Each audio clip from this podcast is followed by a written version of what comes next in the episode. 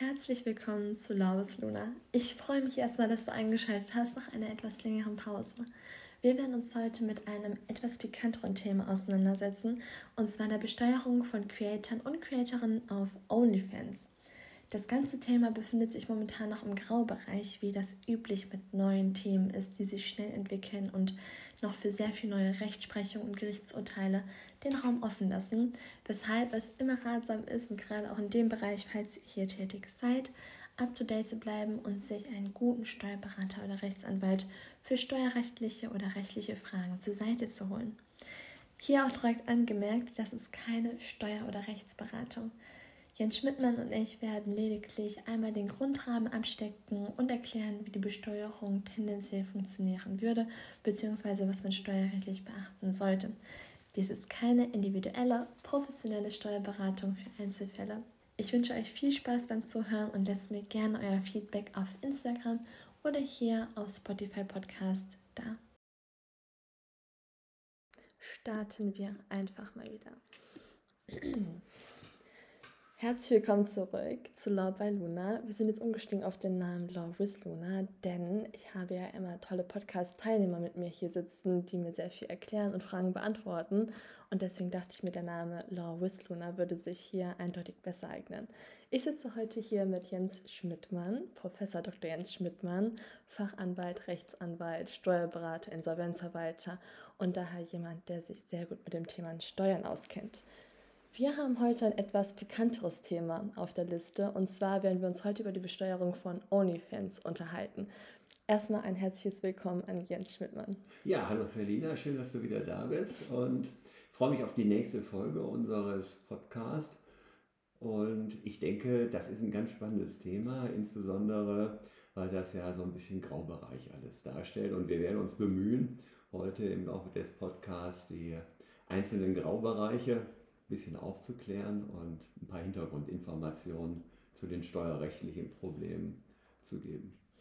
Das freut mich sehr, denn ich habe ehrlich gesagt ähm, viel in letzter Zeit gelesen im Internet und viel auch Schwammiges, was ähm, einzelne Webseiten einem dann vorspielen wollen, wo ich mir dachte, das kann doch alles gar nicht so sein, dass mit den Steuern im Bereich OnlyFans so leicht ist und dass halt auch von Agenturen das Ganze so einfach angepriesen wird. Ich hatte vor kurzem ein Urteil gesehen gehabt, da ging es um die Phoenix International LTD. Kurzer Hintergrund, die Phoenix steht ja hinter OnlyFans. Das heißt, dort drüber wird halt OnlyFans gemanagt. Das Urteil bezog sich auf das Thema Umsatzsteuer.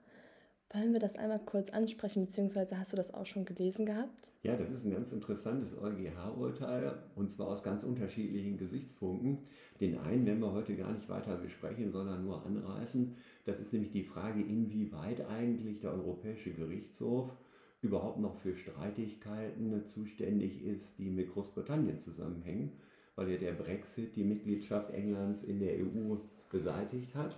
Allerdings spielt der Fall, den der EuGH zu entscheiden hatte, noch in der Zeit äh, vor dem Brexit und das hat eben zur Folge, dass der EuGH überhaupt noch zuständig war. Die zweite interessante Frage ist, warum sich überhaupt der Europäische Gerichtshof mit dem nationalen Steuerrecht beschäftigt, weil das ist ja eigentlich Sache der Mitgliedstaaten selbst. Und das erklärt sich daraus, dass innerhalb der Europäischen Union ja die Mehrwertsteuersystemrichtlinie gilt. Und die Mehrwertsteuersystemrichtlinie muss von den Mitgliedstaaten umgesetzt werden. Deswegen ist die Systematik im Mehrwertsteuerrecht, und wenn wir Mehrwertsteuer sagen, meinen wir eigentlich immer das europäische Recht. Und wenn wir von Umsatzsteuer sprechen, ist es immer das nationale deutsche Recht, weil in Deutschland wurde eben die Mehrwertsteuersystemrichtlinie im Umsatzsteuergesetz umgesetzt. So, und der dritte interessante Punkt ist, und das ist jetzt deine Frage mit OnlyFans, wer muss eigentlich umsatzsteuerlich oder mit den Worten des Europäischen Gerichtshofs mehrwertsteuerlich die Umsatzsteuer bzw. Mehrwertsteuer für diese Leistung bezahlen? Und da ist der Ausgangspunkt der Unternehmerbegriff. Das heißt, wer ist eigentlich der leistende Unternehmer? Und da hat sozusagen der Europäische Gerichtshof das vom Ende her aufgebröselt und hat gesagt, wie sind denn da die Zahlungsflüsse?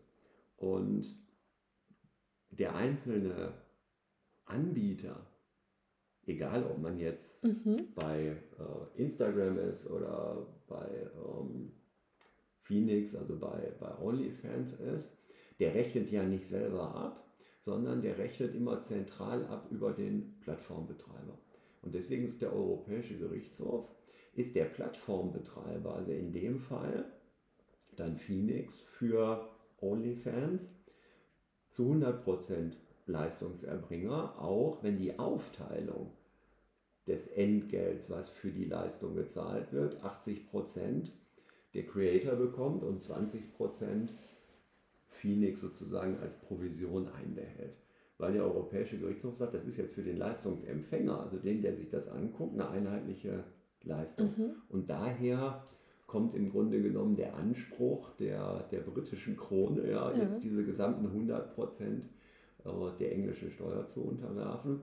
Was jetzt von daher ganz brisant ist, weil wir gehen ja mal davon aus, dass die meisten unserer Zuhörer ja in Deutschland äh, ihre Basis haben. Mhm. Ähm, das Umsatzsteuerrecht knüpft immer an Lieferungen oder sonstige Leistungen an, die ein Unternehmer im Inland erbringt. Das heißt, Phoenix erbringt natürlich Leistungen in England, weil die da ihren Sitz haben. Wenn ich jetzt allerdings einen Creator habe, muss ich mir genau angucken, ob der beispielsweise in Deutschland sitzt, also innerhalb der Europäischen Union, ob der beispielsweise in der Schweiz sitzt, also außerhalb der Europäischen äh, Union, oder ob wir das vielleicht gar nicht so genau wissen, wo der sitzt, weil der Creator, der kann ja genauso gut äh, irgendwo auf Bali, wie du völlig richtig sagst, oder meinetwegen auch auf einem Kreuzfahrtschiff sitzen. Ja, schönes Mittelmeer einmal durch. Da weiß auch keiner, wo er dann sitzt. Genau. Okay, also das bedeutet, ähm, die Großstreitigkeit war ja im Endeffekt deswegen, dass man nicht wusste, ob nur 20% oder die ganzen 100%, also auch die 80%, die dem Creator zukommen, im Endeffekt als Entgelt ähm, genau. der Umsatzsteuer. Du sagst ja völlig richtig, dass wir Paragraph 10 deutsches Umsatzsteuergesetz, mhm. ähm, was ist die Bemessungsgrundlage und das ist das Entgelt. Ja? Und Entgelt ist das, was der Erwerber aufwendet, um seine Leistung zu bekommen. Ah, und Phoenix hatte dann deswegen geklagt, weil die wollten halt nur auf die 20 Prozent, die sie bekommen vom äh, Creator. Genau. Also wenn ich jetzt zum Beispiel ähm, mir irgendwo bei einer Creatorin was kaufe, sage ich mal für 10 Euro, ein Bild, ein Video, was auch immer, und OnlyFans oder beziehungsweise Phoenix bekommt dann 2 Euro davon als Provision oder da knüpft sie ja dran an. Ähm, und die wollten, oder OnlyFans wollte halt nur auf diese 2 Euro dann genau. die Umsatzsteuer erheben. Okay, ich glaube, das sollte das gut runtergebrochen haben. Ja, aber der Kick ist ja folgender. Ja. Also beim ganzen Mehrwertsteuersystem, das heißt ja deswegen Mehrwertsteuer, weil wir ja im Grunde genommen immer nur auf jeder Handelsstufe, wenn wir das jetzt vielleicht mal etwas einfacher erklären, ähm, in der Ware, da hat ja quasi jeder Zwischenhändler seinerseits wieder einen Vorsteuerabzug. Das heißt also, unser deutsches Steuersystem basiert ja darauf, dass wir sozusagen dem Verkäufer aufgeben, sozusagen die Umsatzsteuer auf den Preis zu erheben. Er aber sozusagen die Vorsteuer aus seinem Einkauf geltend machen kann, sodass wir im Grunde genommen zwischen Unternehmern eine Neutralität der Umsatzsteuer haben und letztlich nur der Endverbraucher besteuert werden soll. Und genau hier ist sozusagen der geistige Einstieg in das Gesamtproblem, weil Phoenix natürlich von dem Creator keine ordnungsgemäße Rechnung bekommt über diese verbleibenden 8 Euro von denen, weil die behalten die ja einfach ein. Ja. So, jetzt könnte man natürlich genauso gut sagen, weil du brauchst ja nicht zwingend eine Rechnung im Sinne von Paragraph 14 Absatz 4 Umsatzsteuergesetz. Blenden wir mal aus, dass es in England spielt, tun wir mal so, als wäre das hier. Okay. Und du kannst ja auch eine Gutschrift schreiben nach dem Umsatzsteuerrecht. Mhm. Aber dann muss derjenige, der die Gutschrift schreibt, ja auch sozusagen die Umsatzsteuer ausweisen. So, und dazu muss ich dann beispielsweise auch die Umsatzsteueridentnummer von dem Creator haben und seinen steuerlichen Sitz haben und so weiter. Und das haben die ja im Regelfall nicht. Und deswegen haben die sich mit Händen und Füßen ja sozusagen damit dagegen gewehrt, mhm. jetzt diese gesamten 10 Euro in deinem Beispiel versteuern zu müssen bei der Umsatzsteuer, ja. weil sie eben ja von ihrem Creator ähm, keinerlei buchhalterisch verwertbaren Unterlagen haben. Ja, wobei man muss sich ja eigentlich, wenn man sich bei OnlyFans anmeldet, muss man sich ja verifizieren, einmal mit Personalausweis oder Reisepass, um auch einfach zu zeigen, dass man älter wie 18 ist. Ähm, und wir hatten auch letztes Mal einmal darüber gesprochen, dass das Plattform-Transparenzsteuergesetz jetzt ja auf dem Weg ist und bald für mehr Klarheit sorgen soll, nicht nur im Bereich von OnlyFans, sondern auch zum Beispiel im Bereich von Vinted, eBay und so, dass man da mehr Transparenz über Verkäufer und Käufer einfach hat und die Daten entweder dem Plattformbetreiber zuweist oder halt direkt ans Finanzamt oder die Finanzbehörden rübergehen. Genau, da hast du einen ganz wichtigen Punkt angesprochen, weil der Steuerplattform-Transparenzgesetz ist ja mittlerweile in Kraft getreten äh, seit 1. Januar und ab Ende äh, Januar 2024 müssen dann ja die Daten für 2023 geliefert werden. Das heißt also diejenigen, die jetzt die Hoffnung haben, äh, mhm. unentdeckt zu bleiben, die werden damit natürlich auf die Nase fallen, weil die Ermittlungsmethoden der Finanzbehörden äh, sich dadurch erheblich ausweiten. Es gab natürlich bisher auch schon ja. Möglichkeiten, zum Beispiel über ein Sammelauskunftsersuchen nach 93 Absatz 1a Abgabenordnung äh, oder eben auch durch Zufallsfunde, ja, wenn man mal irgendwie an Datenbestand gekommen ist. Aber so diese, diese systematische ähm, Meldepflicht nach ähm, Plattformsteuertransparenzgesetz, mhm. äh, die ist neu. Und die EU, die ist uns ja im Grunde genommen immer einen Schritt voraus, weil man sagt jetzt, das reicht auch nicht mehr.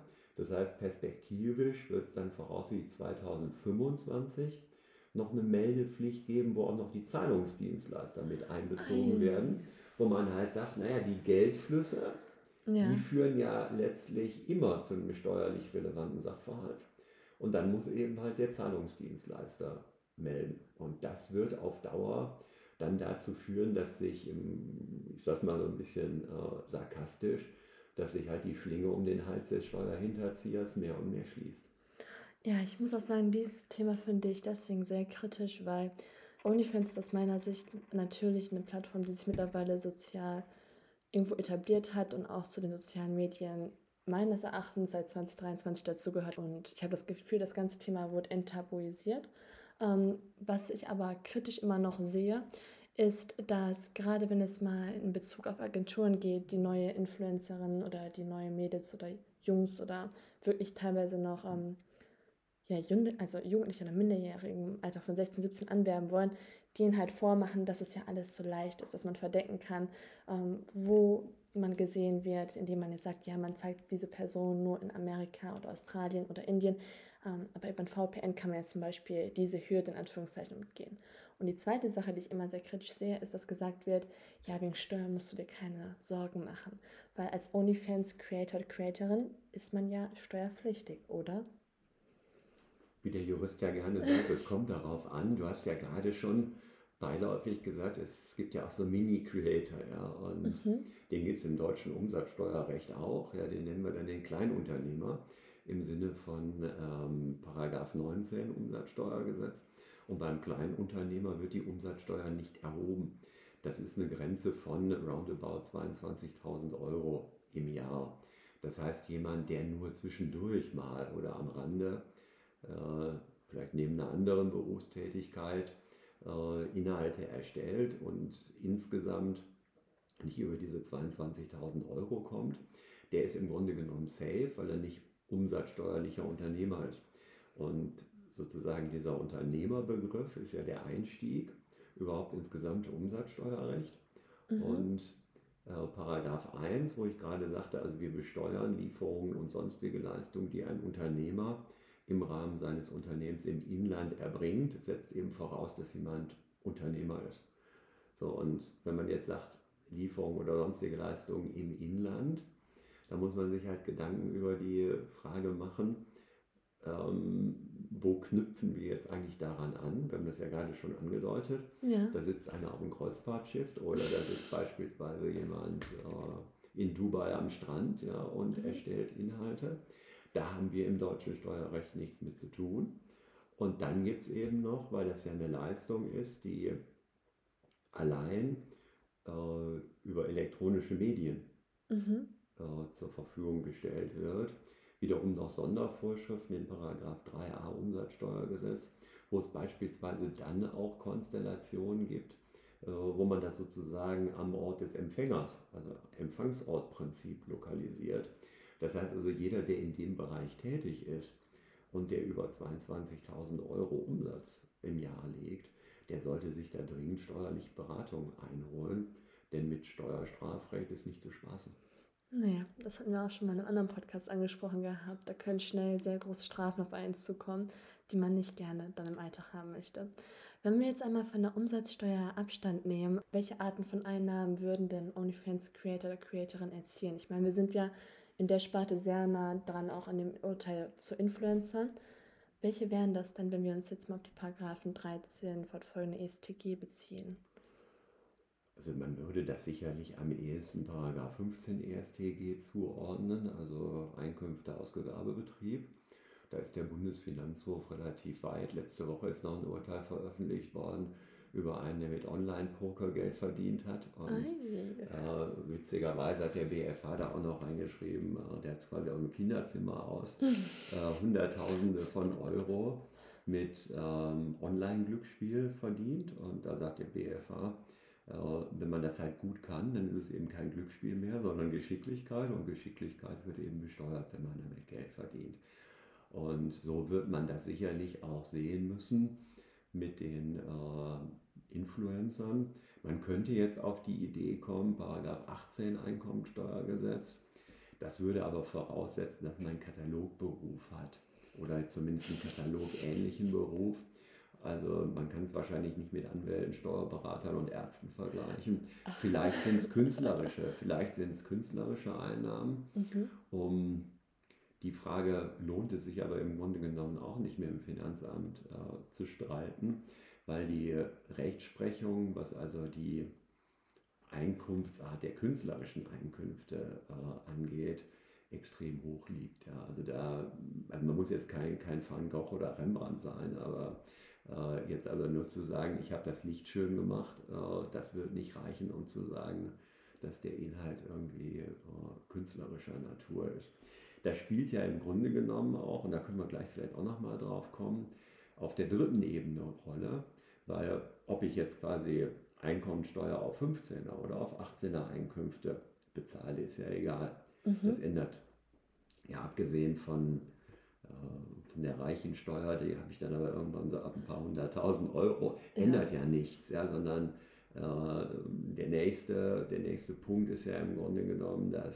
äh, Gewerbesteuerrecht. Da können wir vielleicht gleich auch nochmal drauf kommen. Die einzige Überlegung zu sagen, dass es vielleicht steuerfrei ist, ähm, wäre zu sagen, es erfüllt gar keine Einkunftsart. Weil wir eben im, im deutschen Steuerrecht sagen, wenn du nicht in einer dieser Einkunftsarten, die mit einem Numerus Clausus, also abschließend in Paragraph 1, äh, Paragraph 2, Paragraph 2 Einkommensteuergesetz genannt sind, dann ist es eben nicht umsatzsteuerpflichtig. Und bis vor 50 Jahren hat man gesagt, Einkünfte aus Prostitution sind nicht umsatzsteuerpflichtig, weil man gesagt hat, das fällt quasi außerhalb der Rechtsordnung, das ist schmutzig, das macht man nicht und mhm. da will der Staat auch nichts von abhaben. Sich auf die Rechtsprechung zu berufen, ist aber aus meiner Sicht total sinnlos. Einmal ist mittlerweile Prostitution ja erlaubt. Der mhm. große Senat des Bundesfinanzhofs sagt mittlerweile auch, das interessiert uns eigentlich auch gar nicht, ob eine Tätigkeit sittenwidrig ist oder nicht. Das würde ja auch zu dem absurden Ergebnis führen, dass jemand, der beispielsweise Waffenhändler ist und dafür keine Lizenz hat, der verhält sich ja auch illegal, ja. dass der steuerfreie Gewinne hätte und jemand, der ein legales Waffengeschäft hat, ja Steuern bezahlen müsste. Also das an der hm. Sinnwidrigkeit oder an der Illegalität festzumachen, ist meines Erachtens ohnehin unsinnig. So, und dann käme im Grunde genommen noch als letztes dazu, dass es ja eben gerade keine äh, Prostitution ist, weil die, die rechtliche Definition ist ja eben äh, Geschlechtsverkehr oder eben sexuelle Handlung gegen Entgelt. Und da müsste man ja zumindest mal den Begriff der sexuellen Handlung gegebenenfalls aufbröseln. Sicherlich im Strafrecht wieder anders als äh, im Steuerrecht. Aber da müsste der schon sehr weit ausgelegt werden, weil über OnlyFans ist ja wirklich alles nur online. Also in der Regel findet ja kein Austausch. Damit da zwischen dem, darauf geht es ja dann ja auch hinaus, dass man diesen persönlichen Zwischenkontakt einfach nicht hat, sondern das alles schon online machen kann und von zu Hause dann sich das Geld verdienen kann. Genau. Ähm, können wir einmal an der Stelle so einen Zwischencut machen, weil ich habe das Gefühl, wir sind jetzt einmal durch die Umsatzsteuer durchgesprungen, ein bisschen durch die Einkommensteuer durch. Ähm, festhalten können wir auf jeden Fall, dass Creator oder Creatorinnen auf OnlyFans steuerpflichtig sind. In der Regel ja. Es sei Sofern sie keine Kleinunternehmer sind, genau. Genau, das heißt, Kleinunternehmer, welche Grenze muss man da beachten? 22.000 Euro Umsatz im Jahr. Okay, perfekt. Das heißt, wenn man jetzt nebenberuflich sich sagt, okay, ich möchte ähm, ein paar Stunden die Woche einfach Content produzieren. Gut, dann wäre ich ja in der Einkommensteuer. Mhm. Und bei der Einkommensteuer ist es halt so, die Bemessungsgrundlage, also die Einkünfte werden im Grunde genommen dann dadurch ermittelt nach 4 Absatz 3 Einkommensteuergesetz durch eine sogenannte Einnahmeüberschussrechnung. Das heißt, ich nehme meine Betriebseinnahmen, das ist relativ einfach, weil das ja die Gutschriften sind, mhm. die ich halt von OnlyFans äh, bzw. Phoenix bekomme. Und dann habe ich gegebenenfalls Betriebsausgaben. Ja, das kann dann möglicherweise, ich sage das deswegen so vorsichtig, ja. äh, möglicherweise dann auch vielleicht die Unterwäsche oder was auch immer man da zeigt äh, sein. Da muss man nur so ein bisschen aufpassen, weil die Rechtsprechung des Bundesfinanzhofs, die sagt eben, bei allen Gegenständen, die sich ein Steuerpflichtiger kauft, selbst wenn er die nur zur Arbeit anzieht, ja ähm, sind im Grunde genommen privat veranlasst, es sei denn, sie wären eben aufgrund ihrer Natur nur für den Beruf geeignet. Ich mache dir mal ein Beispiel. Mhm. Ähm, wenn ich mir einen dunklen Anzug kaufe, weil ich Anwalt bin oder Hochschullehrer bin und ich sage, ich muss halt immer vor Gericht und in der Vorlesung einen guten Anzug anziehen, dann sagt das Finanzamt, ja, aber du läufst ja sonst auch nicht nackt rum. Ja? Du hättest ja sonst auch für einen privaten Gebrauch einen Anzug an. Ja. Aber wenn ich jetzt beispielsweise Förster bin und ich kaufe mir, weil ich im, Holz auch, äh, im, im, Wald auch Holz sägen muss, ich kaufe mir Sicherheitsschuhe und ich kaufe mir irgendwie eine Hose und eine Ausrüstung, die mich halt vor Splittern schützt und die quasi mich gegen Kettensägenstiche absichert, dann wird der Bundesfinanzhof so Klamotten, die trägt ja keiner privat. Oder beispielsweise, wenn du sagst, ich habe im Betriebsvermögen Auto, dann nimmt man ja normalerweise bei Selbstständigen die 1%-Regelung und sagt, wir gehen einfach davon aus, dass der das auch privat nutzt, das Auto. Mhm. So, wenn ich jetzt aber beispielsweise Bestatter bin und ich habe einen Leichenwagen, dann sagt die Rechtsprechung, na gut, ja. damit wirst du jetzt samstags irgendwie nicht einkaufen fahren, auch wenn da vielleicht viel Platz drin ist. Ne? So, und da fehlt mir jetzt so ein bisschen die Fantasie. Also selbst wenn ich jetzt einen Influencer habe, der sehr sexuell orientierten Content erstellt, mhm. aber die roten Strapsen, die kann die Darstellerin im Zweifelsfall ja auch privat anziehen. Ne? Ja, okay, das stimmt natürlich.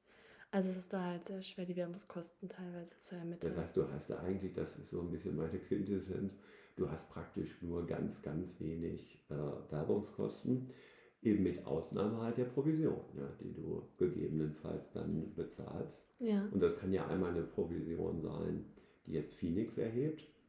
Die siehst du ja gar nicht, die wird ja quasi direkt abgezogen. Mhm. Das heißt, man kann im Grunde genommen davon ausgehen, dass das, was der Creator gut geschrieben bekommt, dass das letztlich auch schon sehr nahe ist an dem, was seine steuerpflichtigen Einkünfte sind. Gegebenenfalls hat er ja noch jemanden dazwischen, also eine Agentur, die ihn coacht. Oder vielleicht hat er auch einen Dienstleister, der ihm vielleicht Bilder erstellt oder Filme erstellt. Das könnten natürlich alles Betriebsausgaben bzw. Werbungskosten sein. Aber ansonsten ist das ja was anderes, als wenn ich jetzt einen Produktionsbetrieb habe, der irgendwie Stahl einkaufen muss oder irgendwelches anderes Material einkaufen muss. Wir haben ja hier letztlich mit einer Tätigkeit zu tun, die im Wesentlichen, etwas provokant gesagt, ja, im Vordergrund die äh, Kommerzialisierung des eigenen Körpers hat. Und da hat man halt wenig Werbungskosten. Ja, wobei man das, glaube ich, auch nicht zu sehr unterschätzen darf, was ich mitbekommen habe von Creatorinnen. Da gehen schon teilweise mehrere hundert Euro mal dafür drauf, dass man irgendwo sich neue Dessous bestellt, ähm, Attrappen, Spielzeuge, Settings, Hintergründe. Also ich kann mir vorstellen, dass das schon was aufeinander dazukommen würde. Genauso wie von einer Creatorin hatte ich das mitbekommen gehabt, die gibt sich auf OnlyFans als Lehrerin aus. Um das natürlich möglichst authentisch zu halten, ist sie auf einer Seite Lehrerin. die aus Amerika aber kommt und OnlyFans betreibt. Und die haben, soweit ich es mitbekommen habe, zu Hause ein komplettes Zimmer umgebaut, damit das ein möglichst authentisches Lehrerzimmer werden würde. Mit halt einer Tafel drin, Möbeln, die aus einer Schule sind, angekauft wurden, ähm, den ganzen Materialien, die man dort hatte, damit das alles natürlich möglichst real aussieht und die Leute halt mehr in diese Fantasie einsteigen können. Würde man da sagen können, okay, das wäre zum Beispiel jetzt sogar vielleicht ein häusliches Arbeitszimmer? Das wäre in der Tat jetzt der Sonderfall, wenn man halt darstellen könnte, dass man das Zimmer nicht anders sinnvoll nutzen kann, weil das ja. halt komplett mit diesen Requisiten vollgestellt ist. Das hätte ja schon eher den, sagen wir mal, die Komponente wie so ein Fernsehstudio, ja, wo ich halt irgendwas drehe. Ja. Und äh, da meine ich, kann man in der Tat mit einer entsprechenden Argumentation auch sagen, dass dann also die gesamte Ausstattung, die gesamten Requisiten, weil man sagt, also was wäre sonst die potenzielle Privatnutzung ja, von einer Schultafel. Ja. Also da müsste ja jemand schon, sag ich mal, sehr sonderbare persönliche Vorlieben haben, wenn er die irgendwie privat nutzt. Bei der roten Unterwäsche, naja, also da meine ich, würde das Finanzamt wahrscheinlich eher drum streiten wollen und sagen, irgendein Schlüppi hättest du sowieso angehabt, ja. Und ob man sich da vielleicht die teuren Dessous gekauft hätte oder die billigen von Primark ist natürlich da die Frage, also es ist im Grunde genommen ja immer auch die gleiche Frage gewesen, die man sich, hatten wir ja auch schon vor, vor 20, 30, 40 Jahren bei der Prostitution gestellt hat. Ja, ist da jetzt quasi, sind die Lackstiefel, ja, ist das Betriebsausgabe oder ist das im Grunde genommen private Lebensführung? Und da sind wir aber im Grunde genommen schon auf dem Level, wo ich beim Finanzamt in einer Auseinandersetzung bin. Ja, und mein Gefühl ist ja eher, dass das Finanzamt jedenfalls solange noch nicht die Daten gekommen sind nach dem Plattformsteuertransparenzgesetz, dass das Finanzamt da weitestgehend noch im Dunkeln tappt und man da im Grunde noch gar nicht auf der Frage der Gewinnermittlung ist. Aber deswegen ist es ja richtig, was du auch sagst und was ja auch die ja, Finanzverwaltung beschrieben hat in dieser BMF, also Bundesministerium der Finanzen, Handlungsanweisung für Influencer dass man eben alles dokumentieren soll, weil man weiß halt nicht, wann das Finanzamt kommt und was die alles im Einzelnen wissen wollen. Und wenn man da eben vernünftige Unterlagen hat und sagt, ich habe mir da irgendwie äh, aus dem Ausverkauf von der Schule irgendwie eine Kreidetafel gekauft und eine Schulbank gekauft und äh, habe mir da quasi so, so ein Lehreroutfit äh, zusammengestellt, äh, dann hat man zumindest was, womit man dann hinterher auch argumentieren kann. Okay, also kann man insgesamt einen Creatorin, Influencer oder Leuten, die in der Sparte arbeiten, aber bis jetzt vielleicht noch gar nicht darüber nachgedacht haben, so oder so. Es wird ja vermutlich in den nächsten Jahren mehr dazu kommen, dass das Finanzamt auch im Bereich von OnlyFans, ähm, sozialen Medien etc. versucht, die Steuern einzutreiben, wo sie halt angefallen sind.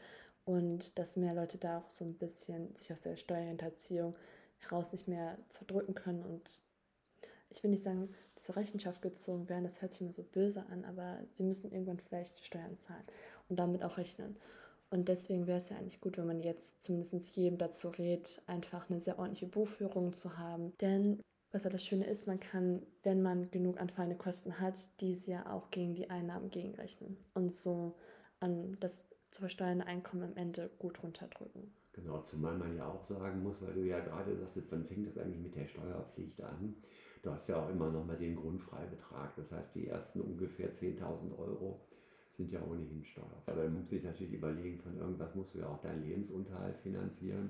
Das heißt, derjenige, der halt nur OnlyFans macht und damit in Anführungsstrichen nur 10.000 Euro im Jahr macht, der wird ein sehr bescheidenes Leben äh, führen müssen.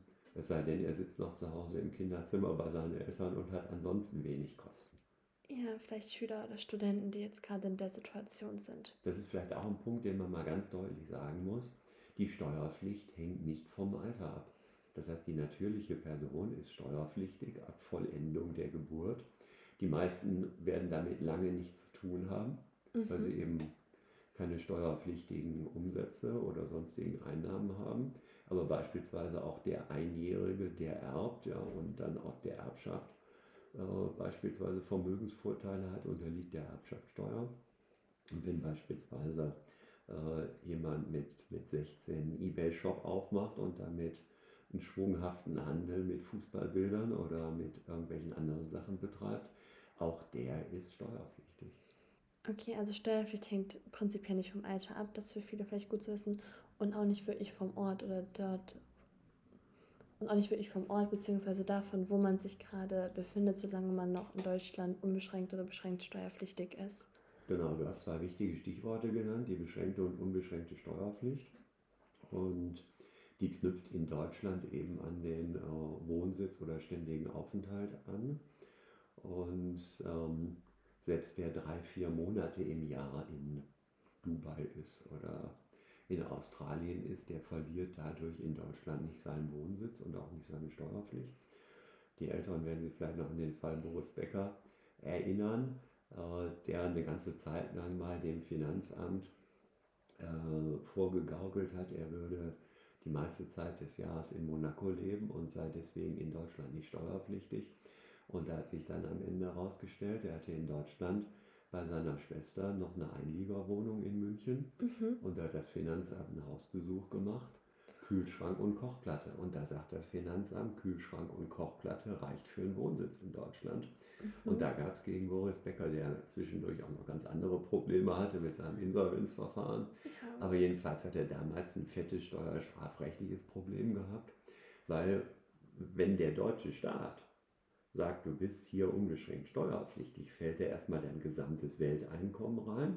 Mhm. Und dann kannst du dich auf der zweiten Stufe dann mit dem Finanzamt darüber unterhalten, ob über das Doppelbesteuerungsabkommen, beispielsweise hier mit Monaco oder meinetwegen auch mit den Vereinigten Emiraten oder mit Australien, wo man da welche Einkünfte zuordnet. Aber da bin ich dann auch schon wieder in einem ganz anderen Level von Steuerrecht. Dann unterhalte ich mich nämlich über internationale Einkünftezuordnung. Und dann unterhalte ich mich eben über die Frage, wo ist eigentlich dieser Gewerbebetrieb, also unser, unser deutsches Gewerbesteuerrecht. Das wird jetzt so ein bisschen als würde ich ins Steuerarten bringen, aber das hat immer noch mit der Einkommensteuer zu tun, weil wir nämlich bei bei Paragraph 48, 49 Einkommensteuergesetz, da geht es eben um die Frage, ähm, habe ich zum Beispiel auch Abzugsteuern. Ja? Das heißt, wenn ich jetzt äh, beispielsweise in einem bestimmten Land Leistungen erbringe, von jemand anders Geld kriege, sind ja die Sportler, die kriegen irgendein Antrittsgeld beim Tennisturnier oder die gewinnen Preisgeld beim Golfturnier und so weiter. Da muss der andere immer Geld einbehalten wenn das in Deutschland stattfindet, weil man sagt, wenn hier ein australischer Tennisspieler ein Antrittsgeld bekommt oder wenn hier beispielsweise äh, ein Schweizer Golfspieler, ich mache mal Beispiele außerhalb der EU, damit es nicht so kompliziert ja. ist, äh, der gewinnt hier ein Golfturnier und bekommt 50.000 Euro Preisgeld. Äh, da muss hier nach 49 Einkommensteuergesetz Geld einbehalten werden, weil der auch damit hier in Deutschland steuerpflichtige Einkünfte erzielt, auch wenn der vielleicht seinen Gewerbebetrieb hat in der Schweiz oder in Australien, weil der da trainiert und da hat er seine Schläger liegen und da hat er seine Buchhaltung und so weiter. Nur die werden eben auch sagen, du hast hier quasi deine unbeschränkte Steuerpflicht und dann rechnen wir dir vielleicht, das hängt dann aber immer vom Doppelbesteuerungsabkommen ab, dann rechnen wir dir hier das an, was dir in Deutschland schon einbehalten worden ist. Und man muss auch dazu sagen, das Doppelbesteuerungsabkommen hört sich jetzt vielleicht für Laien sehr kompliziert an. Ähm, es soll aber wirklich für einen Ausgleich sorgen, dass man halt nicht doppelt besteuert wird, wie es halt schon der Name sagt. Und wir haben auch gerade die ganze Zeit Länder angesprochen, ähm, ich glaube so klischeebehaftete Länder wie Dubai, Australien ähm, oder die Schweiz. Es, also das gleiche gilt natürlich jetzt auch zum Beispiel, wenn man ähm, den Großteil seiner Zeit in Frankreich verbringt oder Spanien, Italien, das kann auch direkt um die Ecke sein, also alles auch was zur EU, EWR gehört etc ähm, da gilt das Gleiche eigentlich. Genau, da muss man nur wieder noch ein bisschen aufpassen, weil der Gesetzgeber durchaus erkannt hat. Mhm. Und äh, gerade hier bei uns in Nordrhein-Westfalen, wenn man halt so den ganzen Bereich da in Aachen nimmt oder oben am Niederrhein in Kleve und so weiter, mhm. äh, da gibt es halt Menschen, die wohnen in Kleve und arbeiten in den Niederlanden, weil das irgendwie 20 Kilometer über die Grenze ist. Und die haben nur niederländisches Einkommen. Und dann hm. gibt es umgekehrt die Fälle, da wohnt einer in Eupen und arbeitet in Aachen. Das heißt, er wohnt in Belgien und arbeitet in Aachen. Und dafür gibt es nochmal äh, in EU äh, Grenzgängergesetz. Ja. Und da gibt es nochmal extra steuerliche Vorschriften zu, äh, weil man da eben sagt, so ein armer Arbeitnehmer, ja, ja, der soll sich ja jetzt nicht wie ein Unternehmer dann noch irgendwie mit internationalem Steuerrecht beschäftigen. Und da kann man dann auch beispielsweise sagen, wenn die Niederländer da halt die, äh, äh, die haben ja auch so eine Art Lohnsteuer, wenn die da ordentlich einbehalten worden ist, dann ist es eben äh, erledigt und dann gibt es eben noch Optionsmöglichkeiten. Das knüpft dann meist an bestimmte Grenzen an. Also da sagt man dann eben, wo einer 90 Prozent seines Einkommens erzielt hat, da wird er dann eben steuerlich behandelt. Das sind eben gerade so Fälle äh, Deutschland, Niederlande, Deutschland, Belgien, Deutschland, Luxemburg, weil das ja alles so Grenzregionen sind, wo man ja auch gerade die Offenheit fördern will. Ah, ich verstehe. Okay, aber dann jetzt mal für Laien oder Leute, die jetzt ähm, das jetzt alles zum ersten Mal hören, man kann tendenziell sagen, egal ob man jetzt in Deutschland das Ganze unternimmt, ob man jetzt sagt, okay, ich habe gehört, wenn man jetzt ins Ausland geht, da muss man keine Steuern zahlen. Ich gehe jetzt, sagen wir mal, um den kleinen Kreis um Deutschland herum mit äh, Polen, Tschechien, was weiß ich nicht alles. Oder wenn man jetzt sagt, man möchte wirklich weit weggehen, wie du bei Australien, es greifen tendenziell entweder das deutsche Steuerrecht oder ein Steuerrecht, das im Ausland dann halt des jeweiligen Landes dafür zuständig ist oder halt die beiden im Zusammenspiel durch ein Doppelbesteuerungsabkommen, was auch jeweils wieder für jedes Land unterschiedlich sein kann. Also das muss man sich auch vor Augen halten, dass zum Beispiel jetzt nicht Deutschland das gleiche mit Polen hat wie mit den Vereinigten Arabischen Emiraten. Genau, das ist ja gut zusammengefasst. Es gibt im Grunde genommen ähm, eigentlich nur zwei Systeme bei den Doppelbesteuerungsabkommen. Das sind alles äh, Musterabkommen der OECD. Mhm. Äh, und da gibt es im Grunde genommen zwei Typen. Und da sagt man entweder, äh, man hat ein Anrechnungsverfahren, das heißt, man rechnet die im Ausland geteilte, äh, gezahlte Steuer an oder man teilt das irgendwie auf. Also das sind eigentlich so die beiden, die beiden Grundsysteme. Und du hast eben dann immer die vorrangige Frage, ähm, wo eben gerade für Gewerbebetriebe oder wenn ich jetzt Einkünfte aus Vermietung und Verpachtung habe, da sagt man, na gut, dann wird das auch vorrangig da besteuert, wo eben die Sache ist, die vermietet wird, also wo das Grundstück ist und äh, so weiter. Und wenn es dir dann tatsächlich gelingt, einen Staat zu finden, der keine Einkommensteuer hat, und die gibt es gerade im Nahen Osten, gibt es also durchaus Systeme, die sagen, wir brauchen keine Einkommensteuer, sondern die staatlichen Finanzen, die sind aufgrund von beispielsweise Naturschätzen, die da ausgebeutet werden, Öl. Wir brauchen eigentlich keine Einkommensteuer, wir besteuern beispielsweise nur Umsätze. Dann bin ich aus dem Einkommensteuersystem komplett raus, unter der Voraussetzung, dass ich tatsächlich auch in Deutschland keinen Wohnsitz mehr habe oder keinen ständigen Aufenthalt. Und dieser gewöhnliche Aufenthalt, der macht daran fest, dass man eben äh, sagt, ähm, hat jemand die Hälfte des Jahres woanders gelebt, weil ich kann nicht in zwei Staaten mehr als die Hälfte des Jahres gelebt haben. Ja, darum ja, macht man das fest. Aber selbst wenn ich quasi äh, acht Monate in Dubai gelebt habe, aber ich habe in Deutschland noch eine komplett eingerichtete Wohnung und einen Briefkasten und habe mich da nicht ordentlich abgemeldet, dann habe ich trotzdem wieder den deutschen Fiskus am Hals. Genau. halbes Jahr bedeutet immer nach Tagen 180 und wenn man sich wirklich hier in Deutschland abmelden muss oder möchte, da muss man auch schauen, dass es alles konform geschieht. Das ist die sogenannte 183-Tage-Regelung, ah. Weil der Bundesfinanzhof sagt, du kannst in keinem Land der Welt mehr als 183 Tage im Jahr sein, außer eben dem einen. Ja? ja. Weil das genau die Hälfte von 365 plus 1 ist. Mhm. Das ist die sogenannte 183-Tage-Regelung. 183 deswegen, weil man damit noch das Schaltjahr erfasst hat. Das ist schlau, da hat jemand mitgedacht. Genau. An der Stelle würde ich auch gerne noch einmal einhaken. Dubai hatte jetzt auch verkündet gehabt, dass es dort eine Unternehmenssteuer in Höhe von 9% geben soll, mit einer Freigrenze von 375.000 Euro, die halt kleine Unternehmen und Startups schützen soll. Aber auch daran sieht man, ja, dort ist ja angesprochen, dass es manche Länder gibt, die noch keine Steuern haben. Und da fragt man sich natürlich auch immer, warum haben die keine Steuern? weil sie sich vielleicht auf Bodenschätze etc. verlassen und daraus noch einen ganzen Gewinn für das Land ziehen und es damit stabilisieren. Aber wenn man jetzt auch schon mal in Betracht zieht, dass selbst jetzt in den Vereinigten, Vereinigten Arabischen Emiraten sich in der Hinsicht mehr tut und es dort die ersten Besteuerungsmaßnahmen gibt, genauso wie die OECD, die natürlich dann auch, denke ich mal, weiterhin Druck machen wird, sollte man sich auch vor Augen halten, dass vielleicht auch diese Orte nicht für immer eine Steueroase sein werden.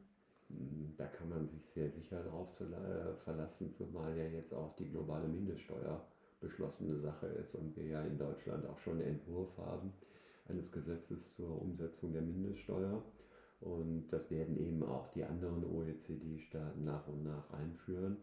Und die soll dann für Körperschaften bei 15 Prozent liegen. Das ist jetzt zufälligerweise auch unser Körperschaftssteuersatz in Deutschland. Und da wird sich das wohl einpendeln. Was natürlich schon ein ganz erheblicher Vorteil ist, jetzt beispielsweise im Vergleich zur Einkommensteuer, wo ich ja auch mit Steuersätzen von über 40 Prozent gegebenenfalls kalkulieren muss. Andererseits muss man sagen, die 15 Prozent Mindestbesteuerung bei Körperschaften heißt ja letztlich nur, dass die Körperschaft mit 15 Prozent besteuert wird. Der Gesellschafter oder allgemeiner gesagt der Anteilsinhaber, der wird ja hinterher auch nochmal mit seinem individuellen Steuersatz besteuert. Also von daher liegt das dann im wirtschaftlichen Ergebnis wahrscheinlich schon über 15 Prozent. Ja, bei Kapitalgesellschaften haben wir erst Trennungsprinzip, das genau. dann ergreifen wird.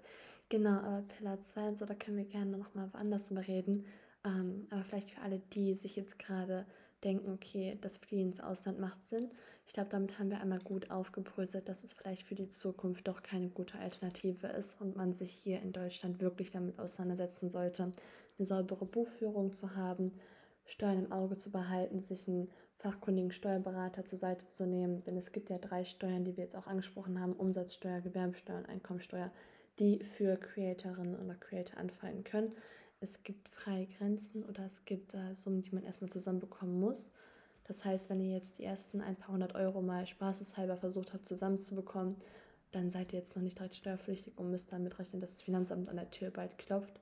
Das dauert ja auch immer, ist ein bisschen zeitverzögert so die letzten Fragen, die ich mit habe, ist jetzt vielleicht, was man als Steuerberater oft hört, ähm, gibt es Möglichkeiten, wie man seine Steuerlast als Creator oder Creatorin denn optimieren kann? Oder gibt es da Fallgestaltungen, die du vielleicht schon kennst oder mal beraten hast? Naja, wie im restlichen Leben gilt natürlich im Steuerrecht erstmal vorrangig der Grundsatz ehrlich wird am längsten. Ja, das heißt, ich bin überhaupt gar kein Freund davon, jetzt zu versuchen, beispielsweise über Betriebsausgaben, die letztlich daraus resultieren, ja, dass ich irgendwelche privaten Aufwendungen in meine Unternehmensbuchhaltung reinziehe, irgendwie versuche, meinen äh, Gewinn zu mindern. Äh, was ich aber jedem empfehle, ist eben, sich realistisch zu überlegen, was ich als Betriebsausgabe bzw. Werbungskosten geltend machen kann. Das heißt also beispielsweise die Schnittschutzhose des Revierförsters oder der Leichenwagen des Bestatters. Das ist natürlich ganz klar nur betrieblich zu nutzen, mhm. weil man da privat nichts mit äh, anfangen kann. So, wenn ich mir jetzt rote Unterwäsche und schwarze Lacklederstiefel äh, kaufe und ich finde jetzt irgendeinen Ansatz, ja. dass ich eben argumentieren kann, äh, weil beispielsweise die rote Unterwäsche jetzt auch mein Markenzeichen ist bei ähm, sozialen Netzwerken. Ähm, dass mhm. das also einen unternehmerischen Bezug hat, kann ich das natürlich äh, gerne machen. Wir haben die ganze Auseinandersetzung ja immer schon bei, bei Ärzten gehabt, ja, das weiße Poloshirt. Ja. Der Zahnarzt trägt in seiner Kanzlei, äh, in seiner Praxis ein weißes Poloshirt. Ja. So, das trägt er aber auch Samstagnachmittag auf dem Golfplatz. Ja, macht sich schön dort. So, das kann er natürlich auch machen. Ja? ja. So, und da sagt die Rechtsprechung, ja, wenn das aber jetzt irgendwie identifizierbar ist, das heißt, ähm, du hast Poloshirts, vielleicht auch fürs Personal des Zahnarztes, da ist eben das Namensschild ein, einge, äh, eingestickt und da steht dann irgendwie drauf Zahnarztpraxis Dr. Huber dann würde man sagen, nee, das trägt man ja nicht privat, das ist ja so ein bisschen peinlich irgendwie mit so einer Werbung rumzulaufen. So, wenn ich jetzt beispielsweise irgendwie ein T-Shirt trage bei meinen Auftritten auf sozialen Netzwerken, wo irgendwie mein Fantasiename draufsteht und ich will gerade nicht in der Öffentlichkeit, dass man mich eben erkennt, dann würde ich das ja auch privat nicht tragen. Weil du hast ja gerade gesagt, dass viele auch von den gerade OnlyFans-Anbietern die wollen ja gerade in ihrem Dorf und in ihrer sag ich mal, realen Community mhm. gar nicht als solcher wahrgenommen werden. Das heißt, wenn die da irgendwie ein T-Shirt tragen mit ihrem äh, Künstlernamen, dann wäre das T-Shirt mit dem Aufdruck sicherlich auch Betriebsausgabe. Oder wenn sich jemand beispielsweise ein ganzes Zimmer damit einrichtet, mit irgendwelchen Utensilien und Spielzeug und was auch immer, äh, um da bestimmte Situationen darzustellen, da kann man da sicherlich auch drüber reden. Aber ansonsten muss man sich klar machen, äh, das hören Steuerpflichtige nicht gerne. Äh, aber letztlich, wenn du viel Steuern zahlst, hast du auch vorher viel Geld verdient. Und nochmal zur Gewerbesteuer. Die Gewerbesteuer fällt ja auch erst ab 24.500 Euro Gewinn an. Das heißt, du hast ja sowieso den Freibetrag. Du hast bei der Einkommensteuer den Grundfreibetrag. Und da darf man auch ruhig als Bürger seinem Staat dann am Ende auch ein paar Steuern bezahlen. Sehr gut. Für die Zukunft als Aussicht, wie gesagt, was man sich mit der Kopf halten sollte und vielleicht auch mit seinem Steuerberater dann absprechen sollte oder was auch vielleicht spannend bleibt in Bezug auf die Phoenix, ist das Plattformsteuertransparenzgesetz, wie sich das auch weiter umsetzen wird. Das ist jetzt auch relativ neu und frisch und da wird es ja bestimmt noch weitere Urteile zu geben mit der Rechtsprechung, wie das Ganze angewendet wird.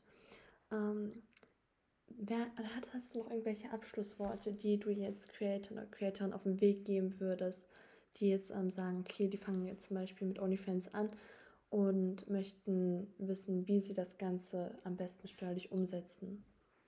Ja, du hast viele Sachen ja gerade schon formuliert. Wenn man das vielleicht mal zusammenfassen will, Dokumentation, Dokumentation und Dokumentation. Das heißt also, äh, alles aufheben, alles an Unterlagen archivieren. Das kann man ja auch durchaus auch elektronisch machen. Muss sich ja keiner irgendwie Aktenordner mit äh, Karet und Papier und Zahlenkolonnen irgendwie ins Regal stellen, weil dass man eben eine vernünftige Excel-Tabelle hat und bis man da schon mal seine Einnahmen erfasst hat, seine Ausgaben erfasst hat, dazu Belege abgespeichert hat und so weiter. Und was eben ganz wichtig ist, wenn man eben merkt und wenn man den Eindruck hat, dass man hier so Sphären erreicht, wo man eben nicht mehr bei der Umsatzsteuer unter 22.000 Umsatz ist, oder wenn man eben merkt, dass man äh, auch einen Überschuss erzielt bei der Einkommensteuer, der jetzt äh, relevant ist, dass man sich da professionelle Hilfe holt. Das ist alles keine Hexerei. Das kostet auch äh, im Regelfall keine großen Beträge, aber das lässt einen eben im Regelfall dann ruhig schlafen.